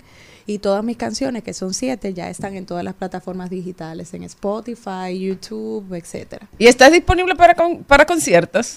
Si me contratan. Ganadora de, de premios La Silla, ganadora de, de premios Soberano. Sí. Eh, Eso fue una sorpresa lo de la silla y lo del soberano también, porque nosotros ganamos mejor obra con la mujer puerca y Vicente y yo nos quedamos en shock, que no pensábamos que eso iba a pasar. Pero luego ganar como mejor actriz en teatro es la primera vez que yo gano algo en teatro. Y- Wow. Y, yo Wow. tengo 21 Sí. años en el teatro. Exacto. Nunca había ganado nada. Yo había ganado como actriz de cine, lo cual era un shock para mí porque yo vengo del teatro y me formé en, en la Escuela Nacional de Arte Dramático y recuerdo que estudiando había una constante de que los actores de teatro no podíamos hacer cine. Entonces para mí fue una ¿Y por- locura. ¿Por, qué? ¿Por qué le decían Porque se decía que éramos muy, ¿cómo se dice? Eh, eh, Como sobreactuados. Dramáticos. Sobreactuados, dramáticos, exagerados. Exagerados, sí. Son, son- son dos lenguajes, son dos lenguajes son diferentes. lenguajes completamente distintos porque es obvio, en teatro tú tienes que expresar y hacer sentir al último de la fila. Si tú Ajá. estás en el Teatro Nacional, en la sala grande, haciendo mariposa de acero, el último de la fila, ¿cuánta gente cabe en esa sala? Tiene Mil doscientos. Mil doscientos y pico. Exacto, pero eso todo el que está ahí tiene que sentirte. ¿Y cómo tú haces eso? Sacando. Engrandeciendo, usando un código más grande. En cine tú le bajas a ese código.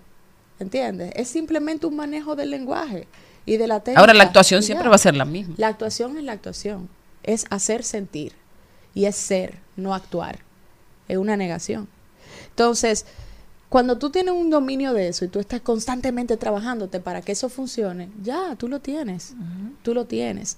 Pero para, para mí, eh, fue como algo irónico ganar por primera vez como actriz de cine. Y yo decía, contra. De teatro. Siendo de teatro y ahora, primera vez como actriz de teatro. Para mí eso fue increíble. Y luego por Rafaela, actriz de cine también en Los Soberanos. Bueno, invitar, eh, agradecida, muchísimo, muy agradecida de que hayas compartido este diálogo con nosotras Gracias a esta tarde. Eh, te pedimos que invites, que invites Sí. a la gente a ver la película porque es muy importante que vayan a verla, porque eso que tú comentabas de que es una realidad, que nosotros tenemos que sensibilizarnos, porque no es, o sea, siempre estamos pensando que los otros no tienen nada que ver con nosotros y que y que mi punto de vista es el importante. Tú sabes lo que pasa en esta película, porque yo creo que es importante verla. Primero, como es una historia tan íntima, es una historia muy humana, al final de cuentas, en vez estamos tratando un tema macro, ¿no? Que pasa mundial, pero lo estamos tratando desde la mirada de, de Toña y de Gregorio. ¿Qué sucede con esto? Que tú empatizas, tú empiezas a entender por qué una gente lo abandona todo y se va ya sea transgrediendo las leyes, ¿no? Las leyes de otros países, de otra fu- cultura, de otra frontera. ¿Por qué lo hace? Exponiendo su vida. ¿no? Exponiendo su vida. O sea, empatizar con eso. Cuando tú empatizas, tú empiezas a entender un poquito más al otro y empezamos a tratarnos mejor. Así que para mí sería hermosísimo y muy importante que ustedes vayan a ver Pies en la Arena. Eh, nada más estamos en los cines de Fine Arts en, de Caribbean. Eso es en Nuevo Centro. Estamos ahí, estrenamos el jueves pasado y espero ¿En qué horario está? No sé, me imagino como que en la tarde. La Habría tarde. que ver la cartelera, exacto. Ah, bueno. Pero yo, yo seguro que voy a ir a verla. Vayan, de verdad, traten de verla. En Puerto Rico nos fue súper bien y yo sé que aquí en Dominicana nuestro público dominicano va a apoyar. Bueno, gracias por defender el cine, gracias por Gracias defender el teatro y por ser parte del arte de la República Dominicana. Para todos nosotros eres de verdad un orgullo. Y como otra de las expresiones de tu arte es la canción, entonces vamos a despedir tu presentación y tu participación con nosotros con Mi Bien. Ay. tuyo es un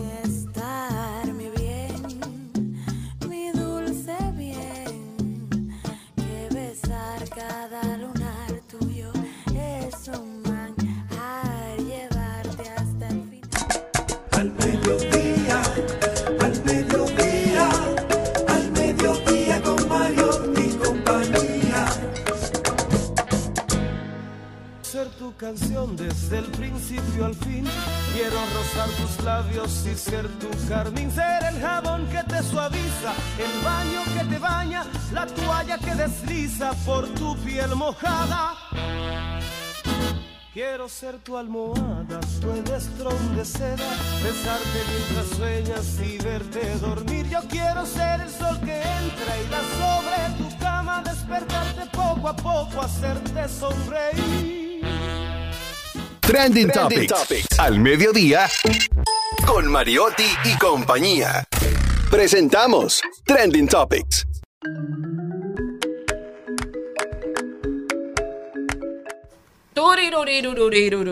Eso que estábamos oyendo ahí es al Mayimbe, señores. Ustedes no saben. canción. El Mayimbe ha estado acabando. Estuvo el fin de semana pasado en Puerto Rico celebrando sus 50 años en el arte y en la música. Y, y la mejor parte, este fin de semana tuvo dos, dos conciertos a casa llena en el United Palace. Un concierto único eh, organizado por nuestro queridísimo amigo Félix Cabrera. Y en ese concierto estuvieron, eh, tuvo un reencuentro primero con sus hermanos, los Villalona en pie, y por otra parte también estuvo ahí uno de, los de, los, ah, de los grandes eh, que tienen una historia, toda una historia juntos desde los hijos del rey. Mi delincuente favorito, Raulín Rosendo. Ver a, a Fernando y a, y a Raulín juntos es toda una, una aventura, pero también verlo allí en ese escenario con, con sus hermanos, tanto eh, el Angelito como el Aramis, hizo, me imagino, una locura dentro de toda esa población dominicana y latinoamericana en los Estados Unidos. La noche del sábado y la noche del viernes fueron espectaculares para esa Mayimbe manía. Eh, ya Fernando cumplió 68 años y tiene, señores, Este mes. 50, más de 50 años de carrera, porque él está celebrando eso en los Estados Unidos, pero ya lo celebramos aquí en el país el año pasado. Es así. O sea que es toda una vida dedicada a, a la música, pasando por su discografía y por sus grandes éxitos. Desde aquí, abrazos, aplausos, tanto para el Mayimbe como para Félix Cabrera y todo el equipo que trabajó en este gran concierto aniversario en el United Palace. Señores, y una noticia antes de mi trending topic y es que en, si usted está en España, disfrute la película de Rafaela con Judith, que está en los cines de Movistar y también está tanto en Madrid como en Andorra. Disfrútenla, eh, vayan y apoyen allá los dominicanos que puedan tener la oportunidad de ver. eh, Judith, saben que es una mujer camaleónica que, que no te va a dejar indiferente en cada una de sus historias. Una mujer que sabe contar sus historias a través del teatro, del cine y de todos los artes y ahora con la música también. Así que ya lo saben. Pero ahora mi tendencia le voy a contar que Omega el fuerte se está cambiando el color de ojos. Él se lo ha aclarado al láser, dijo que desde el 2010 su sueño era aclararse el iris del ojo y empezaron a darse láser. Comenzó, ha mostrado cuatro fotografías de cómo va la evolución, ya le han ¿Y qué pasado más de mes y medio. él? Él, él lo quiere que se han ido degradando, está un poquito más claro porque lo tenía muy oscuros, pero de momento no le llega verde. Hay personas que sí lo, lo van a tener, no le pueden inyectar color, pero sí. Pero recuerden que a pesar de que se pueden inyectar el color de ojos, los hijos no te salen con color de ojos diferente. Una, una anotación. Bueno, pero él lo quiere para él, no para nadie. Señores, queremos de verdad que desearle eh, muchas, mandarles bendiciones, eh, que Dios le siga colmando de salud a nuestro querido José Guillermo Suez, quien tuvo un accidente en su casa de Jarabacoa en Navidad y ha pasado por unos procesos quirúrgicos de salud bastante delicados y gracias a Dios ya se lo pudieron llevar a España, donde le van a dar unos tratamientos, unas terapias especiales que según me había dicho su querida esposa eh, Cuchi hace unos meses cuando lo fui a ver a la clínica, se lo llevaban no porque no habían tenido una atención maravillosa en nuestro país, sino por las mismas recomendaciones de los doctores de que eh, hab- había otro procedimiento, mm, tal vez que esos equipos no lo teníamos, creo que algo así fue que me dijo en nuestro país en ese momento para lo que José Guillermo necesita. Le deseamos pronta recuperación y sobre todo eres un luchador y sé que saldrá con Dios por delante airoso de esta nueva prueba de salud. Así es, y fortalece a toda la familia para que pueda acompañarlo en este proceso. Bueno, señores, yo tengo una tendencia que me encanta y es que desde todos los medios, incluyendo hace dos horas, RCC Media eh, subió eh, esta maravillosa información que nos deja constancia de que el trabajo fuerte, el talento y la disponibilidad son recursos invaluables para una persona como Marilady Paulino. Ella acaba de ser reconocida como la atleta número uno en el ranking mundial de atletas del mundo en los 400 metros. Desde aquí, un ¡Bravo! fuerte aplauso a Marilady Paulino. Eh, la verdad es que así es que se hace patria y se, y se levanta la bandera de la dominicanidad en alto en el mundo entero. Bueno, otra de las tendencias que no podía ser menos es precisamente Amelia Alcántara.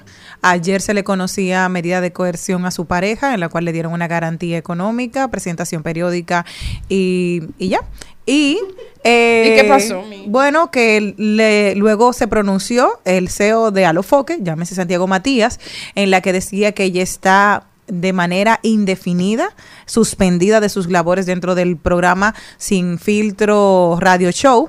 Y ella luego contestaba a través de sus redes sociales en la que decía que aunque no sea parte de la empresa, siempre le estará agradecida y que entiende que hay ciertas políticas en la empresa que está en su derecho de tomar cualquier tipo de decisión. Yo tengo que tomar algo a que decir respecto a esto porque yo entiendo que Santiago Matías sabe la gravedad de la violencia y es algo como que él no, no toma en darle mm, mm, participación, tanto en el caso de Casals hace unos meses como en el de Amelia, en la que él dijo tienen que ir a la justicia, tienen que hablar de la situación porque So, tenemos un micrófono y hay personas que se ven reflejadas en nosotros y no podemos dar ese tipo de ejemplo. Así que es una de las tendencias del día de hoy.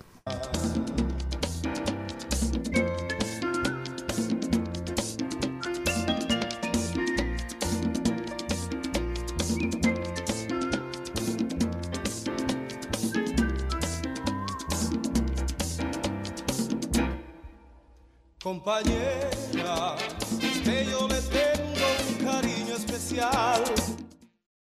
En Al Mediodía, con Mariotti y compañía, estamos doblando calles y enderezando esquinas. Y ahora, doblando calles y enderezando esquinas.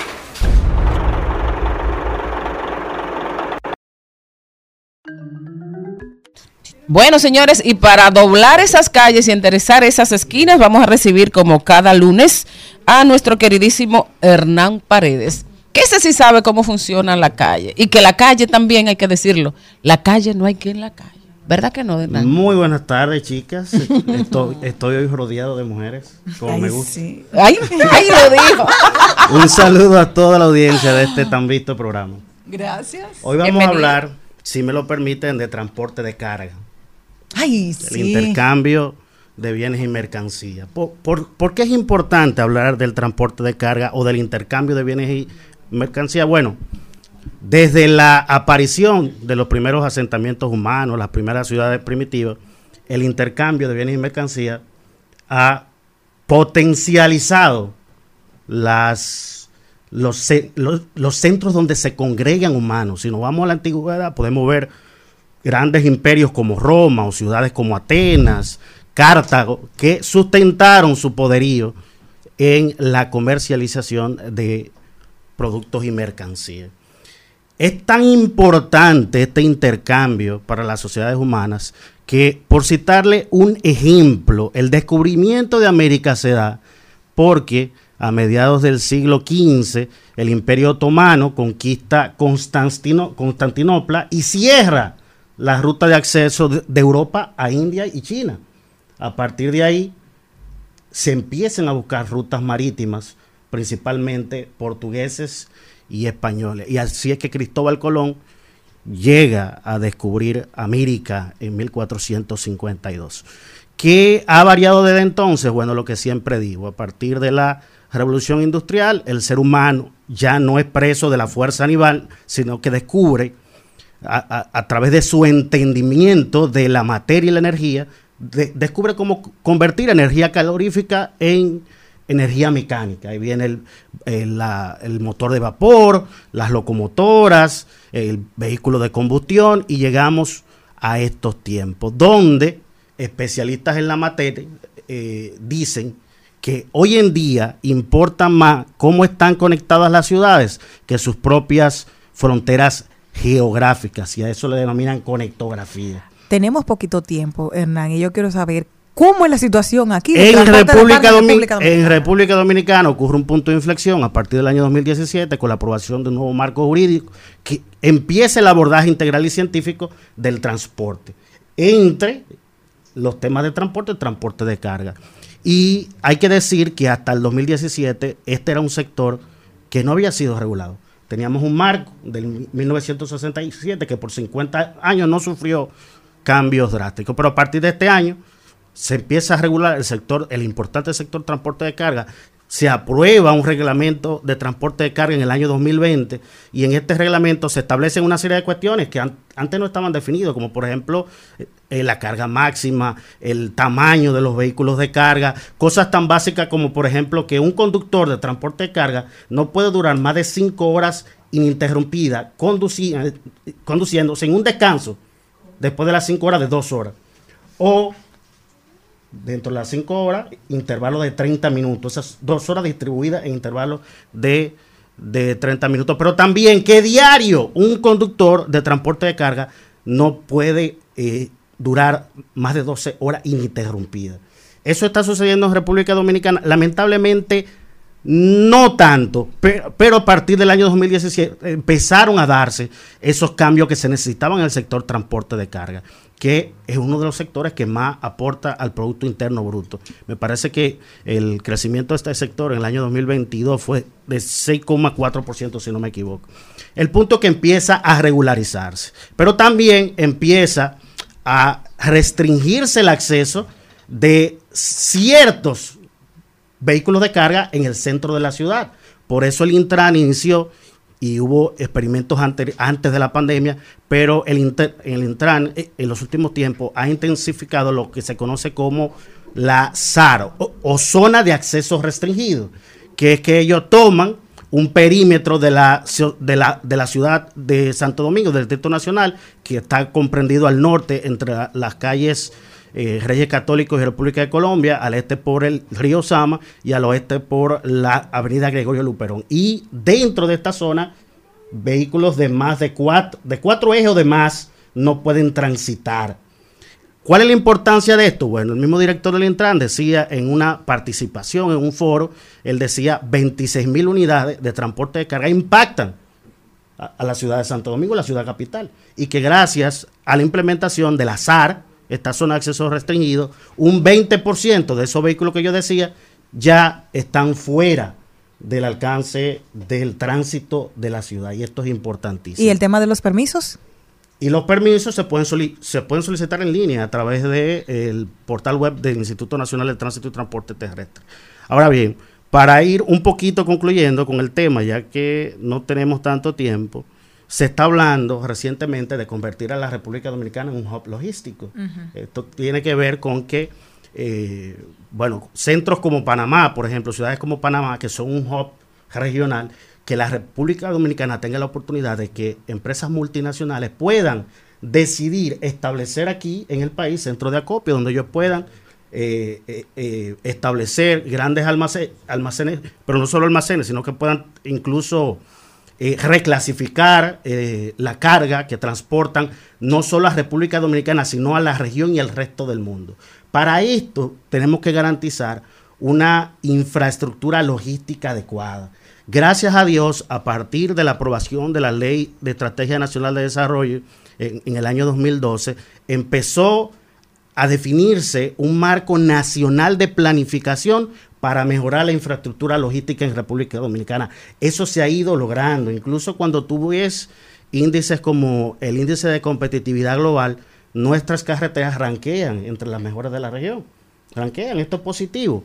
Y luego, en el año 2015, se emitió un decreto eh, un decreto sobre, sobre centros logísticos. A partir de aquí empiezan a crearse en República Dominicana empresas, empresas de este tipo, logística, para gestionar logística, de, de un- una cadena de suministro glo- glo- global que después de la pandemia se dio cuenta que necesita tener mercancía cerca de su frontera. Es una oportunidad para la República Dominicana.